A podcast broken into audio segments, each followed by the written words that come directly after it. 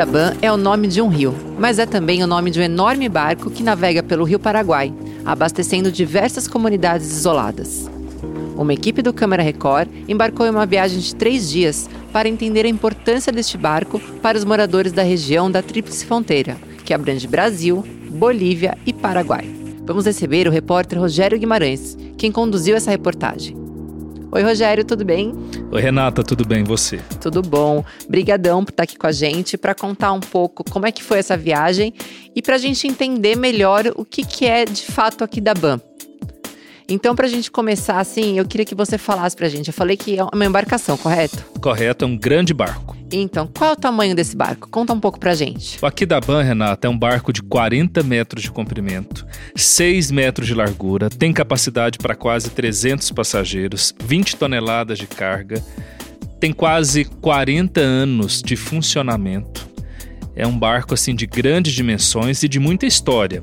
Ele percorre um trecho importante de 300 quilômetros do Rio Paraguai, de Concepción até a Tríplice Fronteira, você falou, subindo o Rio Paraguai em direção ao norte, em direção à Bolívia.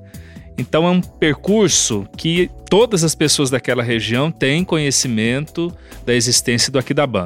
É o único barco que faz esse percurso dessa distância toda e oferecendo os serviços que ele oferece. Eu comecei falando que é uma região, assim, ele atende é, comunidades que estão isoladas, né? E como é que a gente chegou até esse barco? Como é que a gente ficou sabendo da existência do Aquidaban? Olha só, o nosso chefe de redação, Gustavo Costa, é um chefe muito curioso, sobretudo das coisas da América Latina. E ele descobriu, numa das leituras dele rotineiras, a história desse barco, do barco Aquidaban. E você sabe contar pra gente por que, que o barco tem esse nome? Sim, o Aquidaban, ele faz uma homenagem a um rio que deságua no Rio Paraguai. Inclusive, a gente passou por esse rio, ele é bem menor que o Rio Paraguai, mas é um rio muito bonito, com muita mata ciliar ao redor, e ele deságua no Rio Paraguai. E aí os donos da embarcação deram o nome desse rio ao barco. Então é o grande Aquidaban. O grande Aquidaban. O Aquidaban ele existe há quanto tempo? Há quase 40 anos. Quase 40 anos. Foi feito por uma família de construtores navais, bem tradicionais lá do Paraguai, uma família que vive até hoje em Concepción. O grande criador já é falecido, morreu com 75 anos. Mas os filhos continuam o negócio. Então o pai deles, ele tinha esse sonho de construir um grande barco para atender as pessoas daquela região. Se hoje são pessoas que vivem em isolamento, você imagina naquela época. Era tudo mais difícil, nos anos 80, final dos anos 70. Então ele construiu essa embarcação para levar passageiros e também levar mercadorias para as comunidades às margens do Rio Paraguai. E desde então ele faz esse mesmo percurso. Ele sai dali de Concepción, é uma cidade importante do Paraguai, e sobe até Bahia Negra, que fica na tríplice fronteira: Brasil, no Mato Grosso do Sul, no Mato Grosso, perdão, Bolívia e Paraguai. Tríplice. Então ele leva três dias para fazer essa viagem hoje. Antes levava quase cinco. Por que, que hoje está fazendo menos? Porque o nível do rio está muito baixo. Então o barco não consegue sair do porto de origem, que é em Concepción. Então, em setembro do ano passado, ele parou pela última vez numa cidade que se chama Valemi e ali ele ficou, não continuou até Concepción. Então agora as viagens partem de Valemi e vão até Baía Negra e depois retornam para Valemi. E vocês embarcaram e fizeram todo o trajeto, né? Que equipe que estava com você nessa viagem, Rogério? Comigo Gilson Fred, que é um gigante repórter cinematográfico que captou imagens belíssimas dessa região do Paraguai, e o operador de áudio, o Wagner. Então a gente estava em três, e o produtor Tarcísio Badaró, que é repórter investigativo. Então estávamos nós quatro nessa aventura pelo Paraguai. Bacana. Então nesses três dias que vocês ficaram no barco, né? Você falou que o barco no início ele também era para passageiros, agora ele funciona só como um mercado flutuante, né? Então eu queria que você contasse para gente como é que é dentro do Aquidaban? Como é que a coisa funciona lá dentro? Ele é lindo. É um barco muito antigo, mas muito colorido internamente. Por fora, todo branco. A pintura está desgastada, está com algumas ferrugens, está bem velhinho o barco. Eles não têm muito cuidado assim com a aparência estética, e sim com o funcionamento pleno. Ele funciona bem, é seguro e tudo. Mas a aparência externa não está muito bonita. Mas dentro existe um colorido maravilhoso, muito parecido com o colorido do Mercadão aqui de São Paulo. Quando você entra, você vê todo tipo de mercadoria, alimento, peixe, a mortadela, brinquedos, roupas, tem de tudo dentro do Aquidaban. Frutas, verduras, tomate, laranja, pera, abacaxi, cereja, tem de tudo no Aquidaban. Então são as duas laterais do barco então tem dois corredores internos e nesses corredores tem as prateleiras. E naqueles pedaços de pau que formam o piso, o convés superior, então eles dependuram também outros produtos. Então você passa pelos corredores, desviando de um produto de outro, você esbarra um saco de laranja, logo à frente tem sacos e sacos de pães. Então assim é um lugar muito colorido, muito diversificado, apertado, porque são 11 comerciantes que trabalham ali e sendo 10 mulheres. Então, isso é um parênteses que eu queria fazer antes de você continuar contando. Achei muito curioso isso, de ser 10 mulheres.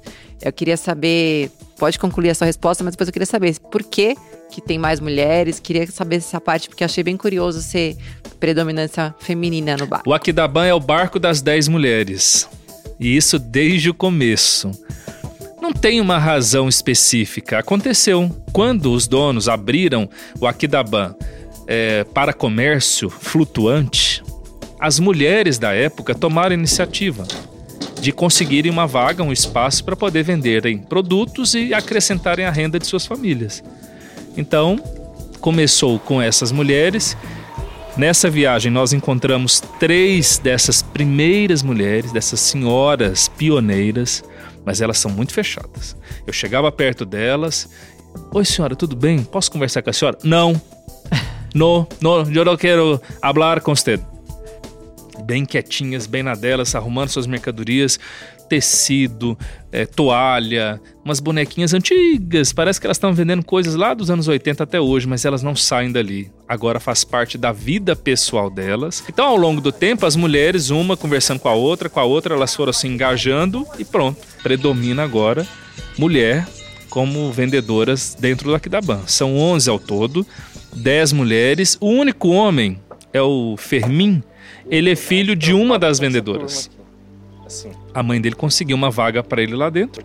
Então, continua a história. É passado de mãe para filho ou de mãe para filha.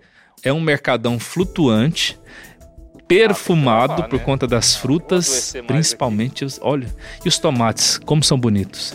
Quando eu vi um dos vendedores, funcionário de uma das vendedoras, passando com uma caixa de madeira de tomate vermelhinho, falei: "Moço do céu, me vende um tomate desse". Você conseguiu comprar? Comprei, paguei e comi lá.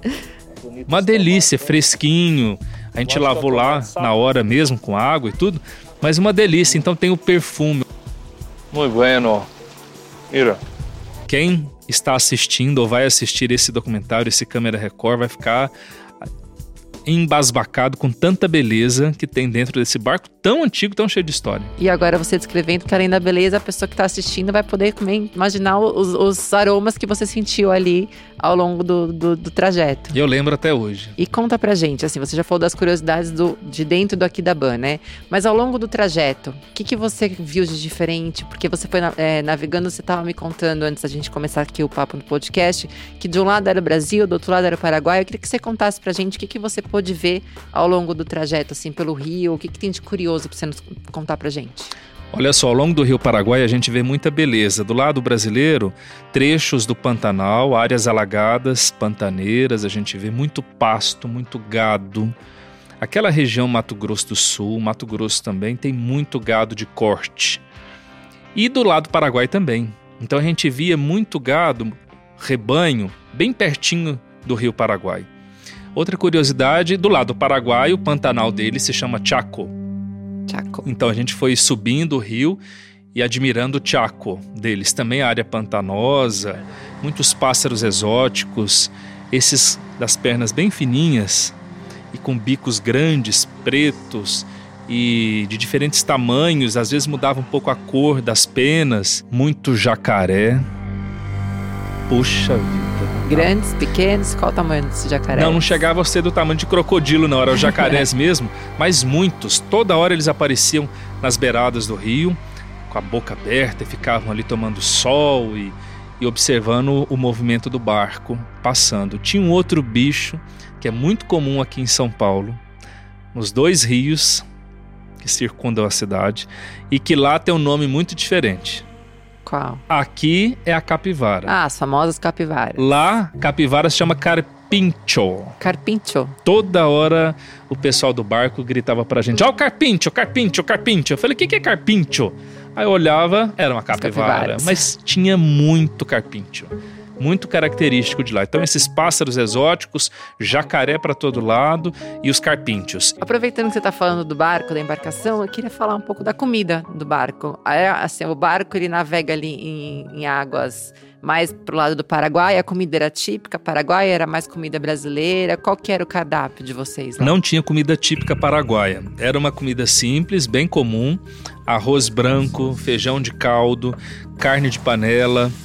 E assim uns três dias. Café da manhã, café preto, nada típico. Eu perguntei se tinha alguma coisa que era própria do Aquidabã.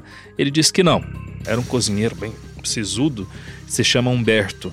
Ele é cozinheiro lá há 26 anos. Então, assim, ele tem as regras dele. Então, ele começa a servir o jantar, por exemplo, às 5 e meia da tarde, às 7 da noite já acabou. Mesmo que tenha comida nas panelas, ele fala: acabou, não vou servir mais. Já passou a hora, agora só amanhã. Você não come mais. E Rogério, pra gente continuar falando do, da- do trajeto de vocês, vocês pararam na- em alguma comunidade ribeirinha ou vocês nem chegaram a sair do, do Aquidabã durante esse percurso de três dias? Na ida, nós não saímos do barco, mas na volta, sim. Na ida, ele faz diversas paradas em comunidades, em cidades um pouquinho maiores. Então, em comunidades pequenas, ele encosta num barranco em que é possível as pessoas chegarem próxima, as pessoas se aproximarem do barco e subirem e comprarem seus produtos. Nas cidades maiores tem porto, então mais organizado, tem uma pontezinha, então as pessoas conseguem ter acesso melhor.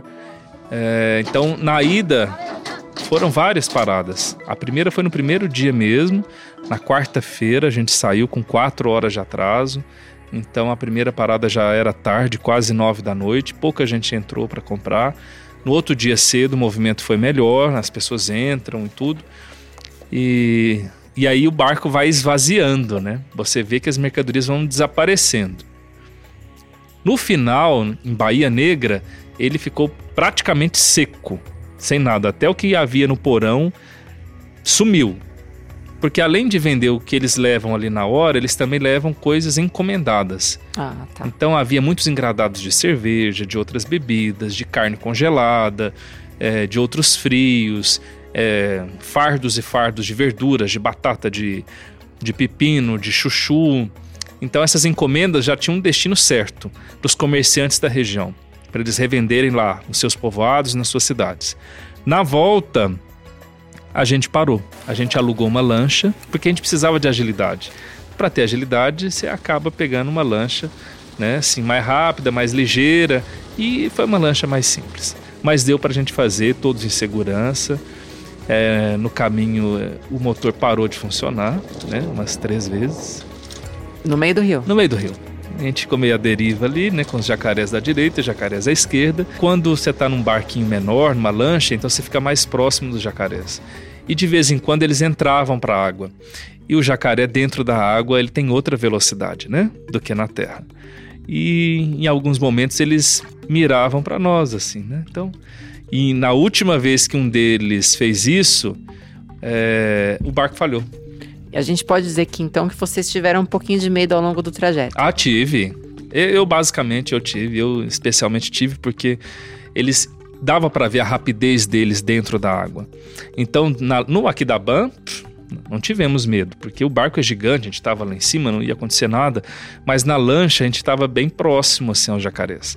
E eles entravam, mergulhavam e ficavam incomodados com a nossa presença. A gente não estava chegando muito próximo deles, a gente estava a uma certa distância, mas de repente eles mergulhavam e dentro da água escura, a gente não sabia ao certo para onde estavam indo, mas o nosso guia dizia: vamos sair daqui agora, porque os jacarés são muito mais rápidos dentro da água e eles podem vir aqui e tentar virar a lancha onde estamos. A gente levou quatro horas para chegar na primeira comunidade. Era uma comunidade indígena de uma tribo rara, se chama Tomaharu, e é uma tribo que depende muito do Aquidaban para receber alimentos, verduras, arroz, feijão, carne, tudo, e também para transporte. Então as pessoas ali, elas não têm posto de saúde, elas não têm essas coisas é, mais essenciais. Tem a casinha deles, tem escola, mas não tem posto de saúde, não tem outros serviços. Então eles precisam do Aquidaban para poder ir até a cidade mais próxima e lá fazer todo o atendimento nesse sentido. Para a gente falar um pouco mais das comunidades ribeirinhas, assim, teve alguma história que te chamou a atenção do pessoal que vive lá? A família do Sr. Ortiz me chamou muita atenção, dos filhos ainda jovens, com todo o futuro pela frente, com possibilidade de ir para cidades maiores, como Concepción, como Assunção, onde inclusive tem um irmão, mas não preferem estudar e voltar e crescer lá no povoadinho deles. Achei isso muito curioso, assim. Agora, a maior admiração que eu tive nessa viagem toda foi pelo próprio Aquidabam. Ele parece uma grande arca para essas comunidades todas. Ele navega por mais ou menos 300 quilômetros de rio. Então ele leva sustento para essas pessoas. Quando ele encosta no barranco, as pessoas se aproximam parecendo que chegou uma autoridade, parecendo que chegou uma, algo que vai resolver a vida deles naquela semana, naqueles dias, e realmente isso acontece. Eles vão com as suas motinhos, vão com sua bicicleta, vão a pé, senhoras, crianças, todos se aproximam do Aquidaban e fazem suas comprinhas e vão embora. Então ficam eles satisfeitos porque vão ter mais uma semana de abastecimento garantido. Ficam satisfeitos os comerciantes aqui da banca que conseguiram fazer suas vendas e vão voltar para casa com um dinheirinho no bolso, com guaranis. O Aquidaban é o elo, né, entre essas comunidades e ter acesso a todas as coisas necessárias para viver, né? E eu queria saber de você, antes da gente terminar, Rogério, o Aquidaban, ele, qual é a periodicidade dele? De quanto quanto tempo ele passa nesses lugares assim? Uma vez por semana. Ele sai da cidade de Valemi toda quarta-feira e chega em Baía Negra na sexta-feira. Na sexta-feira mesmo ele retorna e chega em Valemi no sábado. Ele volta mais rápido do que vai, porque na volta ele não para em lugar nenhum. Na ida ele vai parando nas comunidades. Rogério, muito obrigada por você estar aqui batendo esse papo, contando essas coisas é, de bastidor, né? Dessa viagem, desse barco incrível aqui da Ban. Tenho certeza que quem está ouvindo a gente está curioso até para ver essas imagens que você falou tão bonitas. Como eu comentei, acho que a pessoa vai assistir, vai até sentir o aroma junto em casa, né? Com certeza vai. Olha, vale muito a pena. O registro que a gente conseguiu fazer ali é espetacular. Gilson Fred, de novo, deixo aqui o meu elogio para ele, destacado, porque ele arrebentou nessas imagens. Cada quadrado de janela do Aquidaban, ele via uma imagem, uma possibilidade de imagem, as ondas, a água batendo no barco, tudo isso. Então, assim, é um belíssimo de um documentário. Eu que agradeço poder contar. Obrigada mais uma vez. Hoje o papo foi muito bacana com o repórter Rogério Guimarães, que é repórter também do Câmara Record. Esse documentário super interessante sobre essa embarcação aqui da BAM. E eu queria reforçar o convite para vocês nos seguirem nas redes sociais, no arroba Câmara Record, e também no nosso site, no r7.com.br Câmara Record, que lá você vai ter acesso a esse e outros documentários já exibidos também no programa. Mais uma vez, obrigado pela companhia de vocês e até o próximo podcast.